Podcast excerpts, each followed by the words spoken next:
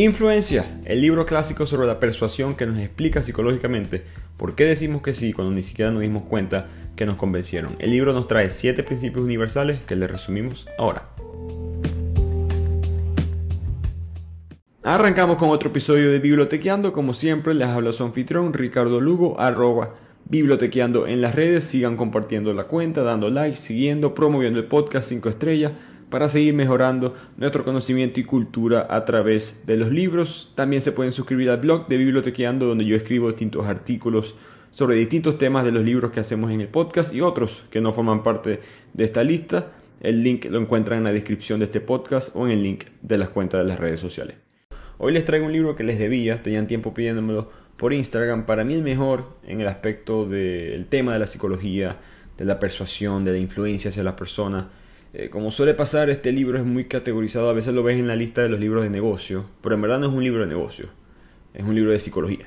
Eh, pasa parecido con libros como El arte de la guerra, son libros que tienen tantas verdades psicológicas que pueden aplicarse para otros, otros temas, otros campos, como en el caso de, los negocios. Pero este es un libro extremadamente académico, mucha investigación científica y al final Robert Cialdini nos da siete principios universales que causan que nosotros podamos convencer a otra persona o que sin darnos cuenta no dejemos ser convencidos. Así que les traemos los siete principios y empezamos con el primero, que es el principio de la reciprocidad. Este principio nos habla del poder que tiene la mente del ser humano el no solamente deberle un favor a alguien más, sino saber que alguien te debe un favor a ti.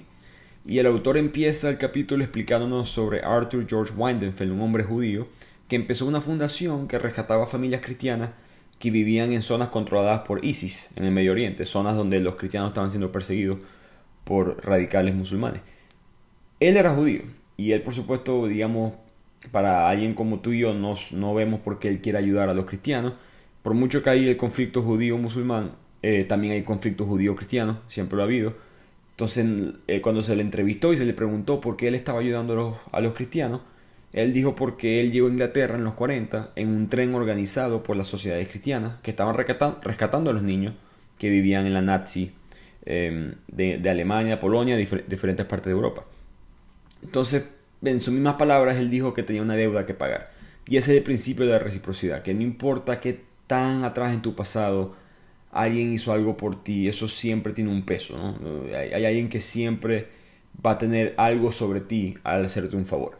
Y creo que algo parecido pasa hoy en día con Venezuela y Colombia, ¿no? En la frontera específicamente, todos los venezolanos que están saliendo de Colombia, eh, perdón, de Venezuela hacia Colombia por razones obvias, eh, quizás otro país no se aguantara eso como lo está haciendo Colombia, pero Colombia ha recibido a los venezolanos porque Venezuela recibido a los colombianos 30 años atrás y es curioso escuchar a alguien que tiene 18 años, 20 años, 22 años hablando de que un colombiano hablando de que le debemos esto a los venezolanos a pesar que esa persona nunca lo vivió, pero está el, el, sentimiento de que le debemos algo.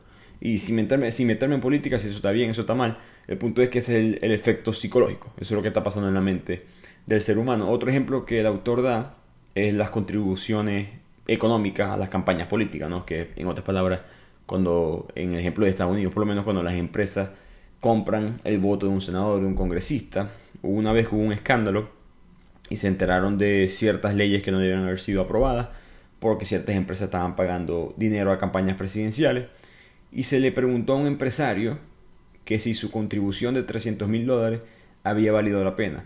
Y la respuesta de él fue, yo creo que la próxima vez voy a dar 600 mil.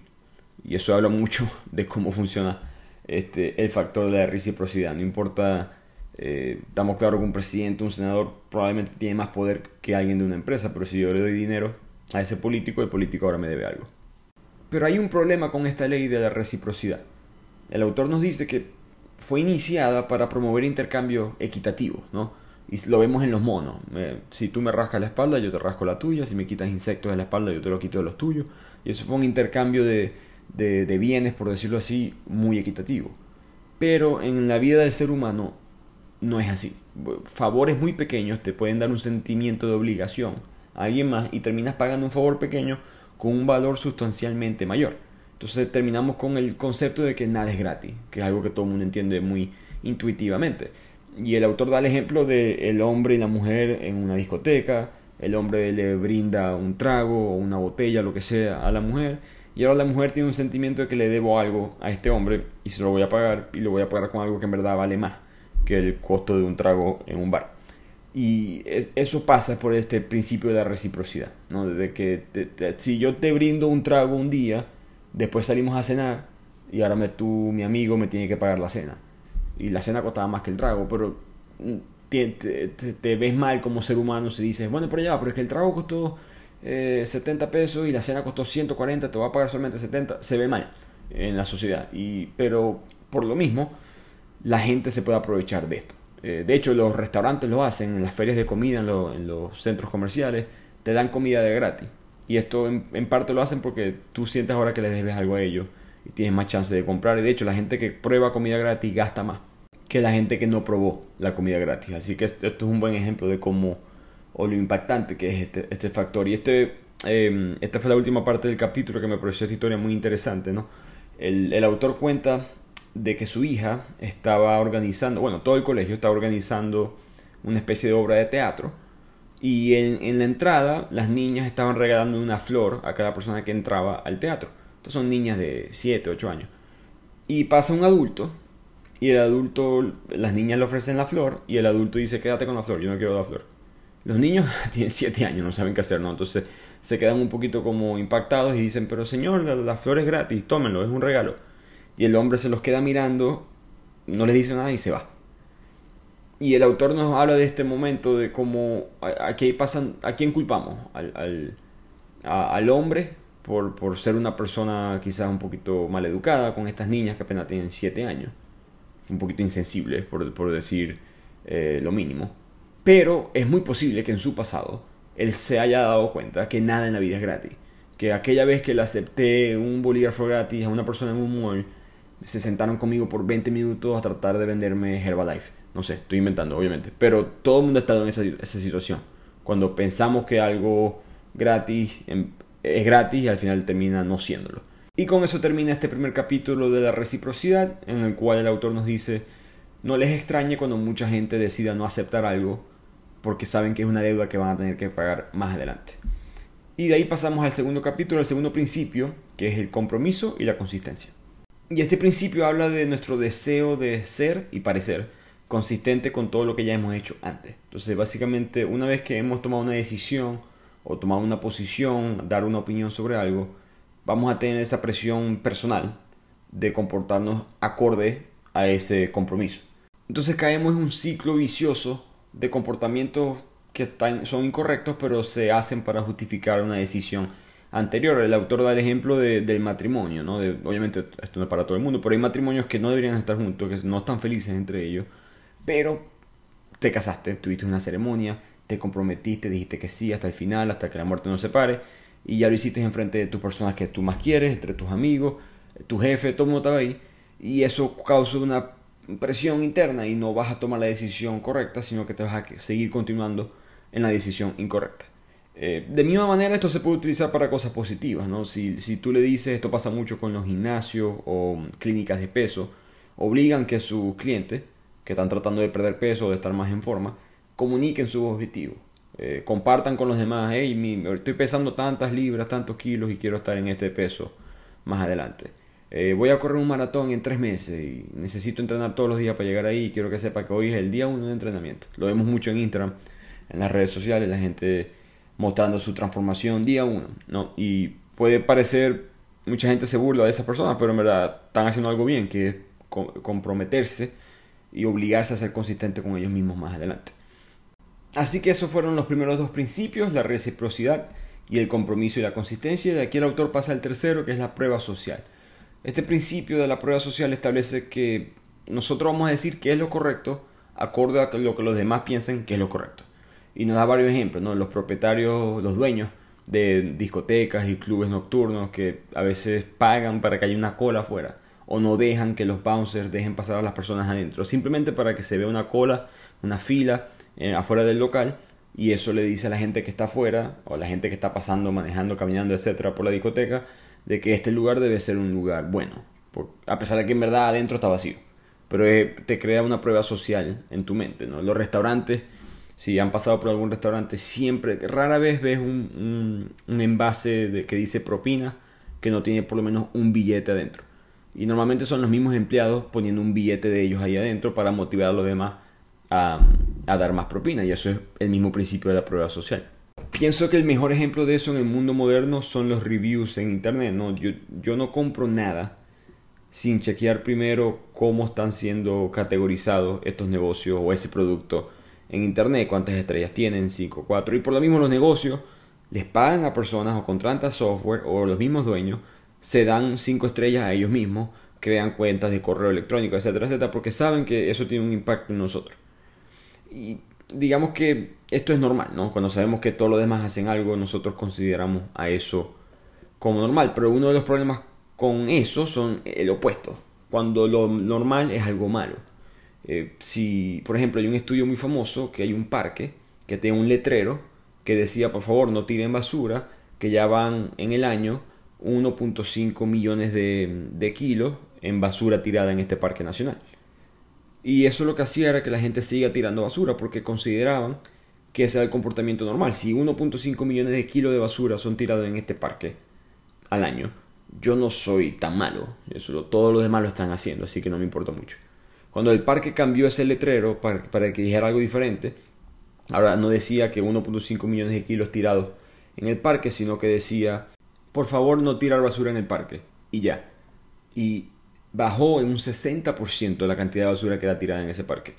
Y esto me recordó mucho para mí, este es un ejemplo personal y siento que todo el mundo va a tener el suyo, pero para mí lo que pasaba en Venezuela, había una frase que siempre se decía en Venezuela cuando alguien trataba de hacer algo, digamos, ilegal. No, yo tengo este negocio aquí, me voy a robar una platica, ¿qué tal? No importa, aquí en Venezuela todo el mundo roba, todos los políticos roban, todo el mundo roba. ¿Y qué crea eso? Un sentimiento de que todo el mundo roba, que importa que yo también robe. Y yo creo que eso nunca nos ayudó, eso es culpa nuestra, no hay más nadie. Y se crea ese sentimiento de que también tengo que agarrar yo mi comisión antes de que alguien más se la lleve porque alguien más lo va a hacer. Sea eso verdad o no, el punto es que ese es el principio de la prueba social. Entre, entre mayor sea el número de personas que encuentren correcta una idea, más para un individuo va a ser correcta esa idea, a pesar de que no lo es. Así que hay que ver las implicaciones de tus comportamientos, tengan, tengan cuidado con los políticos. El autor también habla de eso, de cómo por ejemplo, si un político menciona mucho un problema y si los medios repiten mucho un problema, exista o no exista el problema, el, punto es que ese problema ahora se va a convertir en normal. Yo creo que se ve bastante en las redes sociales hoy en día. yo siento que todos los días veo algo sobre eh, racismo, sexismo y estas cosas son muy malas y hay que tratar de eliminarlas de la sociedad. Pero si las leo todos los días, lo que va, está pasando en mi cerebro es que considero que estas cosas son normales. Y ese no es el punto tampoco. Entonces hay que tener un poquito de cuidado con, digamos, el grado de, la frecuencia con la que se hablan eh, ciertas cosas. Y el autor nos menciona también de que hay ciertos factores o ciertos momentos en tu vida en la cual la prueba social es más fuerte de lo normal. Y la principal es la incertidumbre. Cuando no estás cómodo con algo, cuando hay cierta complejidad o no hay un, muy buen entendimiento de qué es lo que hay que hacer, eh, sueles simplemente por, por inercia buscar una prueba social. Esto pasa mucho en un restaurante, ¿no? Si es un restaurante nuevo, una comida que nunca has probado, simplemente pides lo más, lo más común. Si yo le voy a mostrar a alguien que es de Senegal comida venezolana, le voy a mostrar una arepa, no voy a tratar de mostrarle algo, digamos, fuera de lo normal, voy con lo más común. Y, y eso pasa mucho en los negocios. Él, explica como Sylvan Goldman, una persona que inventó el carrito de compras, el carrito con el cual uno pasa por el supermercado y uno mete todos los artículos ahí adentro ese carrito nadie sabía cómo usarlo cuando, cuando, lo inventaron. Entonces él, él, lo que hicieron fue que le pagaron a personas para que usaran los carritos en el supermercado. Y en verdad no estaban comprando nada, simplemente para que lo usaran. Apenas eso se hizo, por supuesto el, carrito de compras ahora lo usa todo el mundo y fue esta persona que inventó el carrito se, se creó una fortuna de 400 millones de dólares por haberle pagado creo que 100 dólares, lo que decía el libro, a estos actores.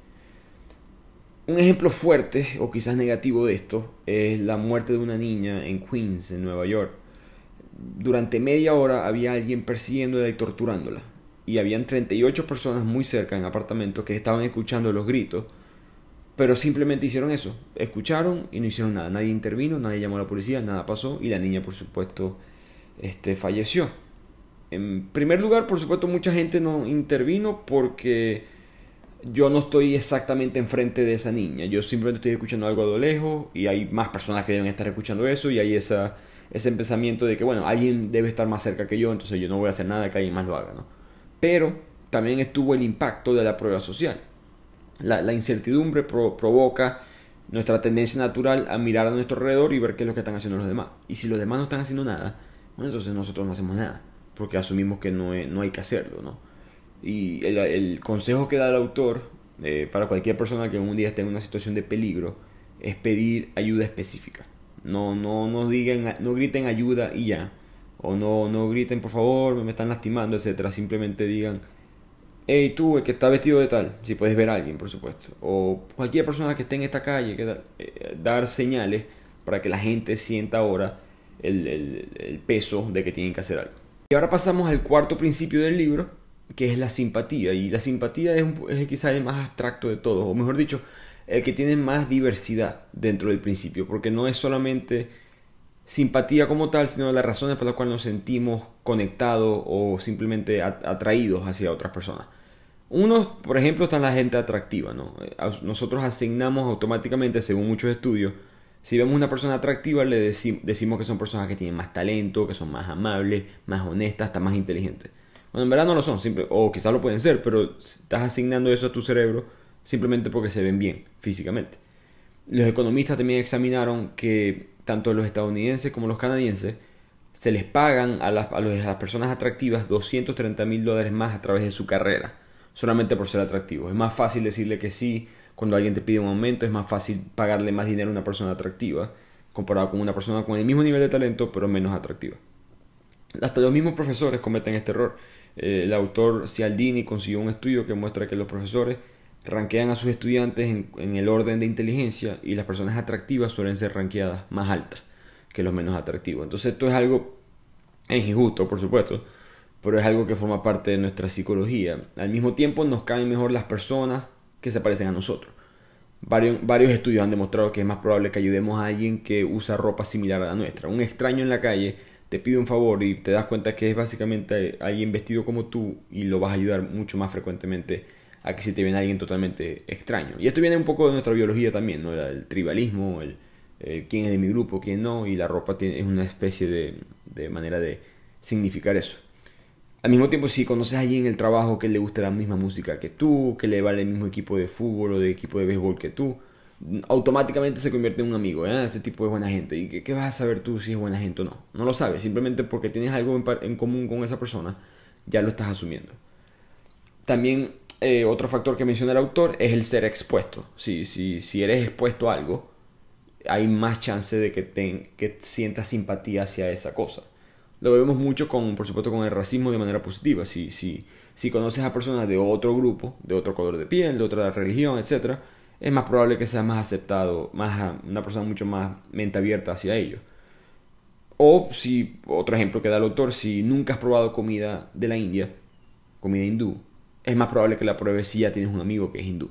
Y estas cosas pasan. Y como dice el autor Isaac Asimov, un autor muy famoso, que siento que muchos de ustedes aquí lo han leído, al, al final de cuentas, si, si todo es igual, si todo el mundo tiene la misma cantidad de dinero, si todo el mundo tiene el mismo trabajo, vive en la, vive en la misma cuadra, la misma cantidad de familia, la misma crianza, si podemos nivelar todas las condiciones, uno siempre va a apoyar a, a su propio sexo, a su propia cultura, a su propia localidad. Entonces, quien, quien sea que te, que te represente, tú quieres que esa persona gane. Y cuando esa persona gana, tú ganas. Obviamente no ganas tú, pero eso es lo que tú sientes en tu mente, ¿no? Cuando, mm, esto pasa mucho en los deportes, cuando el equipo que tú le vas tu país queda campeón en el mundial, ganamos. Esto nunca nos va a pasar a nosotros, venezolanos, pero si tu país gana el mundial, tú dices, ganamos. Uno, porque ellos te representan a ti, entonces tú también sientes que ganaste. Lo, cuando lo opuesto pasa, nadie dice eso. La gente dice, no, Venezuela perdió, la Vinotinto perdió porque no dice que tú perdiste también, porque no quieres que te representen. Entonces, esta este es la conexión que hay entre la simpatía y, digamos, el, la dinámica social del ser humano. Les voy a dejar aquí un ejemplo final de la simpatía, que es algo que yo leí aparte en un estudio muy interesante sobre la comedia. A mí me gusta mucho ver stand-up, eh, monólogos de comedia, y siempre me ha parecido curioso cómo ese mundo ha crecido muchísimo, hay mucho dinero en esa industria, pero pareciera que no hay comediantes grandes eh, latinoamericanos. Todos los comediantes grandes latinoamericanos son grandes en sus respectivos países. Los que son grandes internacionalmente suelen hablar inglés. Eh, y pasa lo mismo con los asiáticos. Y el estudio este explicaba que en parte era este fenómeno de la simpatía. Cuando un venezolano escucha a un comediante peruano, le cuesta conectarse, a menos que sea un venezolano que vive en, que vive en Lima o, algo parecido. Es, difícil tener esa, esa conexión. Y para reírse, específicamente para la risa, es muy importante que la persona que está hablando te caiga bien. No te vas a reír de, de lo que diga alguien que no te cae bien. Entonces, la simpatía causa que el mejor comediante, por ejemplo, de México, le cueste ser muy popular en otros países de Latinoamérica. Igualmente, el mejor comediante de, Taiwán es muy difícil que sea el mejor comediante en Singapur. Eh, siempre estas diferencias culturales, no necesariamente que la gente no le guste esa persona del otro lado, simplemente necesitas esa conexión inmediata. No, no, no te puedes conectar de una con esa persona.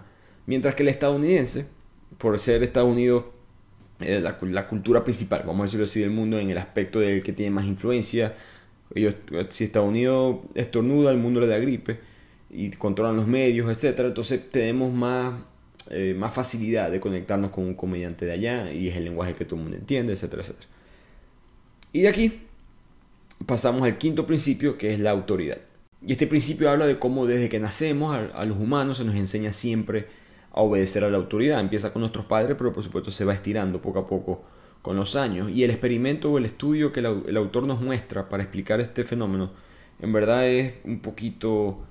Eh, creo que la palabra es horroroso, porque asusta mucho lo fácil que es engañar a las personas. Entonces este estudio consistía en que agarraban a participantes, los sentaban en una silla y se les acercaba un hombre con una bata de laboratorio, un doctor, por decirlo así, que era el jefe que estaba conduciendo el, el experimento. Del otro lado de la silla, al otro extremo del cuarto, había otra persona sentada, que estaba conectada a diferentes cables, etc. El participante, el que estaba al lado del doctor, tenía unos botones y estos botones mandaban cargas eléctricas a la otra persona que se le llamaba aprendiz, que es el que está en el otro extremo, que está conectado a los cables. Esta otra persona era un actor, era parte del experimento, en verdad no estaba sintiendo ninguna carga eléctrica. tú le dabas un botón y él actuaba como si en verdad estuviera este, sufriendo una especie de, chispa o, una carga.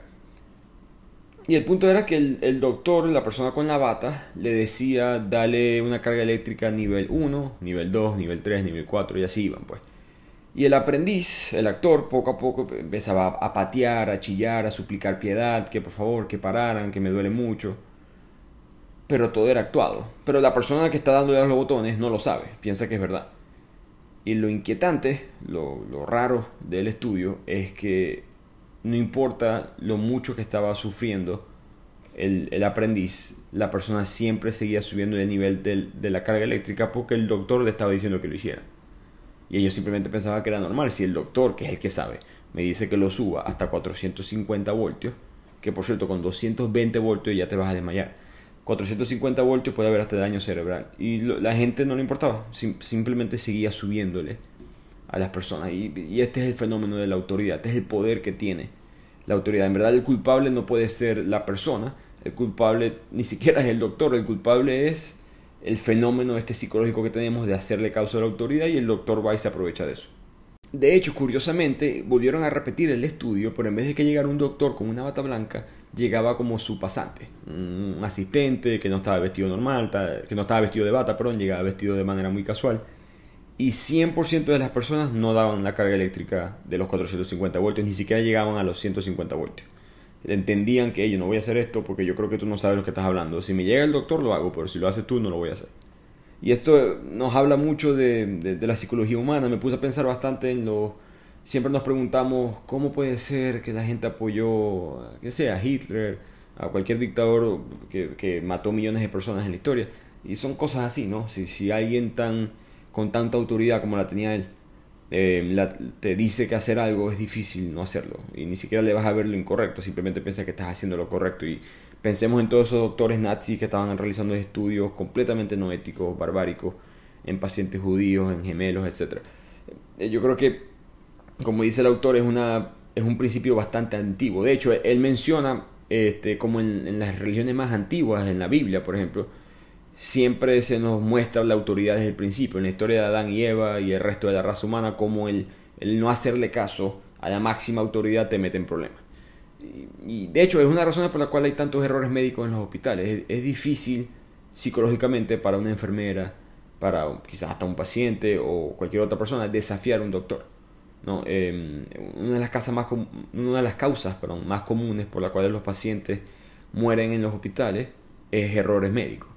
Eh, por supuesto esto tiene mucho que ver con que los otros errores ya no se hacen porque la tecnología ha mejorado, la ciencia ha mejorado, por lo tanto solamente el error humano es lo que queda.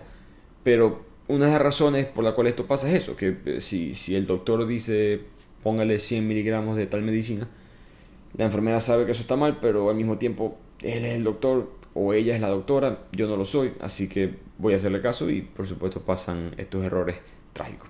Y al final del capítulo sobre la autoridad, el autor nos menciona tres cosas que hay que estar pendientes en el diario para saber si estamos siendo influenciados incorrectamente, que son los títulos, la ropa y los adornos, porque todas estas tres cosas significan algún nivel de autoridad.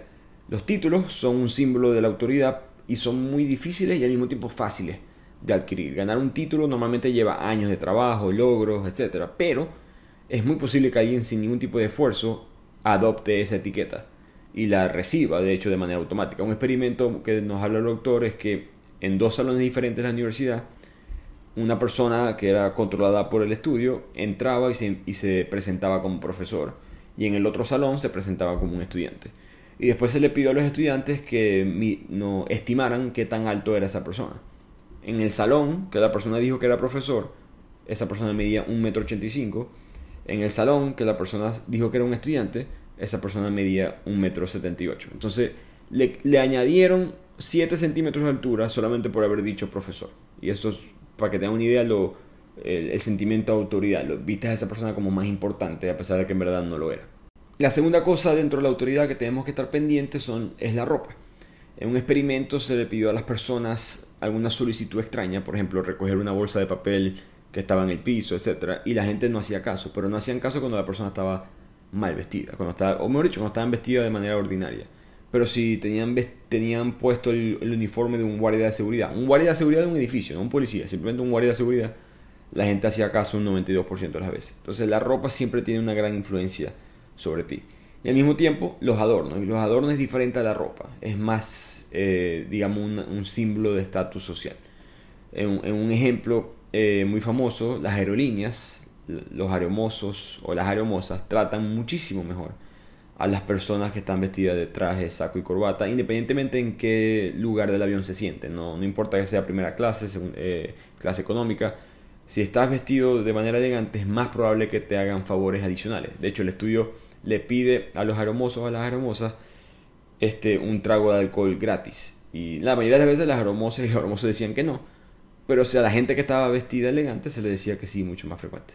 Y con esto pasamos al sexto principio del libro, que es la escasez. Ahora, la escasez no solamente desde el punto de vista económico, con un artículo que se está volviendo raro, escaso y obviamente incrementa en valor, sino también el concepto de la escasez del punto de vista eh, psicológico. Por ejemplo, si estás teniendo una conversación con alguien y te llega una llamada, esta conversación es en persona, con una persona que está enfrente tuyo físicamente, y de repente te llega una llamada al teléfono. Muy este, mal educadamente, todos nosotros, me incluyo, miramos la llamada y hasta cierto, y muchas veces hasta interrumpimos la conversación que estamos teniendo en persona para contestar la llamada. ¿Por qué esto pasa? Hay varios factores, pero el autor nos explica que es, es el principio de la escasez. Básicamente esa llamada tiene una característica que la persona enfrente tuyo no tiene que es una disponibilidad potencial. Eh, esa llamada existe por un periodo de tiempo muy corto. Esa llamada es escasa. Esa llamada no siempre va a estar. Entonces tú, no, tú por, intuitivamente decides contestar y parar la llamada que tienes con, otra persona. La, conversación, perdón, que estás teniendo con otra persona. Y esto por supuesto también pasa con mensajes de texto, notificaciones en el Instagram, etc. Pero eh, todas estas cosas tienen un factor de escasez que a veces ignoramos un poco. Booking.com que es una página para hacer reservaciones de viaje, eh, entendieron esto muy bien hace 10 años y empezaron a colocar cuántos asientos quedaban en cada vuelo. Antes normalmente, esto es muy común hoy, en día, pero normalmente esto no se hacía. Y esto incrementó las ventas, eh, se dispararon tan altas las ventas después de decir cuántos asientos quedaban en un vuelo, que los, los agentes, los programadores de tecnología, viendo las ventas entrar, tuvieron que llamar al, jefe y, decirle creo que hay un error en el sistema y después se dieron cuenta que no había ningún error, simplemente así de poderoso era este factor de la escasez. Si yo te digo que solamente quedan 6 asientos en este vuelo y vas a comprar 4, es muy probable que tomes la decisión en ese momento de comprar ese vuelo. Y un factor interesante que trae la escasez es el fenómeno de la libertad. Y parece cosas no, no muy conectadas entre ellas, pero el autor nos explica que que a medida que las oportunidades se vuelven menos disponibles, perdemos libertades. Y a nadie le gusta perder libertades. Uno siempre quiere tener la opción de poder elegir. No importa tomar la misma decisión siempre, pero siempre saber que la opción para decidir diferente es posible. Y la escasez te quita eso, ¿no? Y el ejemplo que nos dio fue en un condado en Miami que puso una ordenanza, una ley antifosfato. Entonces prohibía el uso y posesión de productos de lavandería o limpieza que tuvieran fosfato. Los mayamenses, la gente de Miami, recurrieron al contrabando. Empezaron justo en las fechas ya cercanas a que prohibieran y pasaran, prohibieran los productos de fosfato y pasaran la ley. Los vecinos y amigos empezaron a crear caravanas de jabón de fosfato, iban hacia otros pueblos, compraban todos esos jabones lo más que pudieran y los guardaban en sus garajes. Había gente diciendo que estaban felices de tener eh, jabón de fosfato suficiente para los próximos 20 años, etcétera, etcétera. Entonces un producto que si lo eliminas, digamos, gradualmente, quizás no, la gente no lo busca comprar de esta manera.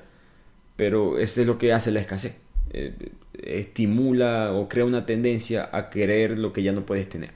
de hecho, la mayoría de los, de los, consumidores en Miami empezaron a pensar o a ver a los, a, los productos de limpieza de fosfato como un mejor producto que lo que en verdad era antes. Cabe destacar que ni siquiera es tan buen producto, a nadie le importa. En mi vida, yo no sé ni siquiera si mis jabones tienen fosfato, no, pero el hecho que alguien te dijo no lo vas a poder tener más adelante le dio un le asignó un valor más alto a ese producto. Y creo que lo mismo pasó durante el covid no eh, muchas cosas por lo menos en Estados Unidos con los papeles sanitarios jabones cosas que están en escasez. Todavía hay muchas cosas que están en escasez. Este, en Venezuela ni se diga todo tipo de cosas han estado en escasez en los últimos 15 20 años. Y hasta ejemplos del día de hoy eh, las populares barajitas figuritas tarjeticas como le digan del mundial el álbum del Mundial de Fútbol de Panini, eh, no se consiguen en muchas partes y la gente está comprando las cajas por precios del 30, 40, 50% más alto. Y con eso terminamos el principio de la escasez. Recordemos los otros cinco principios, la reciprocidad, el compromiso y la consistencia, la prueba social, la simpatía, la autoridad, la escasez y ahora vamos al último principio que es la unidad. Este principio fue agregado por el autor más adelante en el libro, así que si tienen la versión original de este libro, en verdad solamente hay seis principios, pero en la edición moderna ahora hay siete, que es la unidad. Y esa sensación, ese, ese parecido a la simpatía, pero es mucho más, digamos, geográfico o ser parte del mismo grupo, ¿no? ser parte de la misma etnia, de la misma raza y como el no conocer a alguien en, en, lo absoluto. No me importa qué tipo de persona es, simplemente ser parte de mi grupo me hace eh, comportarme diferente. Y el ejemplo macabro que consigue el autor es los campos de concentración nazi. Había una práctica muy fea, muy horrible, pero al final de cuentas esto pasó y es importante hablar de estas cosas cuando pasan. En el campo de concentración solían dispararle al azar cuando querían matar a alguien a la décima persona que estaba en una fila. Los soldados nazis obligaban a los judíos a hacer una fila y la persona que estuviera puesta en el décimo puesto le disparaban. En un caso particular, el soldado alemán estaba contando 1, 2, 3, 4, 5, 6, 7, 8, 9, 10. A lo que llegó al 10, ese judío era alguien de su mismo pueblo. Se saltó al 11 y disparó y mató a la persona que estaba de 11. Y esto muestra como alguien que está formando parte de un, de un exterminio de una raza, aún así pudo ser misericordioso y comprensivo, comprensivo perdón, con un miembro en particular de su propio grupo. Por supuesto aquí no estamos defendiendo a los nazis, estamos hablando del poder que tiene eh, este, este, este fenómeno de la unidad sobre las personas. Hay varios ejemplos de esto. En, la India, por ejemplo, se le aprueba el crédito a las personas que son parte de tu misma clase social o de la misma etnia. En Estados Unidos pasa algo muy, muy, muy parecido cuando al momento de reportar errores de conducta fiscal, eh, los asesores tienden a no reportar las cosas cuando ese otro asesor es del mismo color de piel que ellos.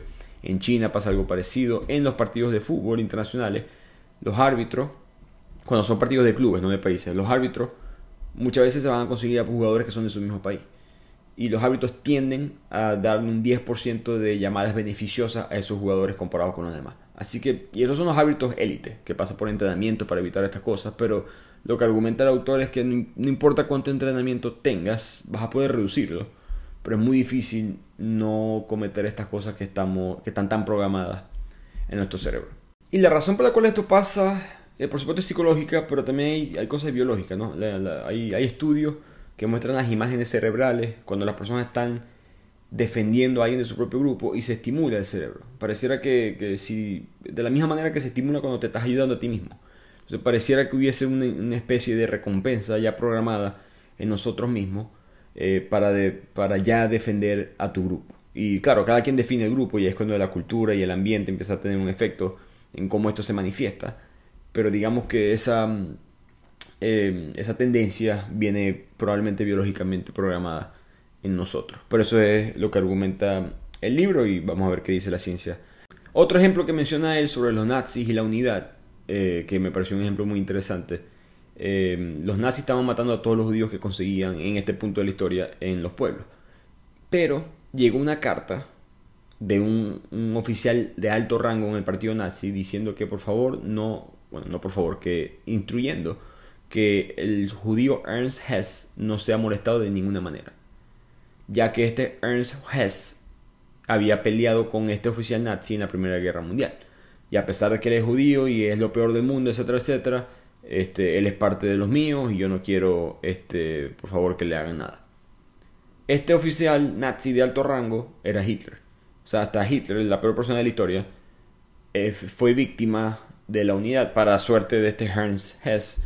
Pero eh, Hitler simplemente sintió que, bueno, yo pedí batallas con este hombre eh, Hitler, por cierto, esto es buena historia para otro libro, pero la cantidad de veces que ese hombre pudo y debió haber muerto en la Primera Guerra Mundial y por casualidad de la vida no murió es increíble. Em, pero el punto es que Hitler sentía esta conexión con Ernst Hess y durante lo que fue el, el, final de la Segunda Guerra Mundial, la parte más fuerte del holocausto, aún ahí, en ese punto, el, el principio de la unidad evitó que él hiciera eh, añadiera un muerto más a esa lista.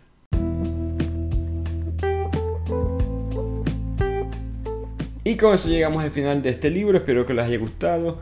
Influencia de Robert Cialdini, como les dije, la edición nueva tiene los siete principios, la edición anterior tiene seis. Independientemente hay muchos estudios, yo traté de mencionar como que lo más impactante, lo más interesante, pero en verdad es un libro bastante extenso, con bastante mención de muchos eh, análisis psicológicos de por qué los seres humanos vamos a decir que sí o que no a distintas cosas. Espero que les haya gustado y los espero la próxima semana en el siguiente episodio de Bibliotequeando.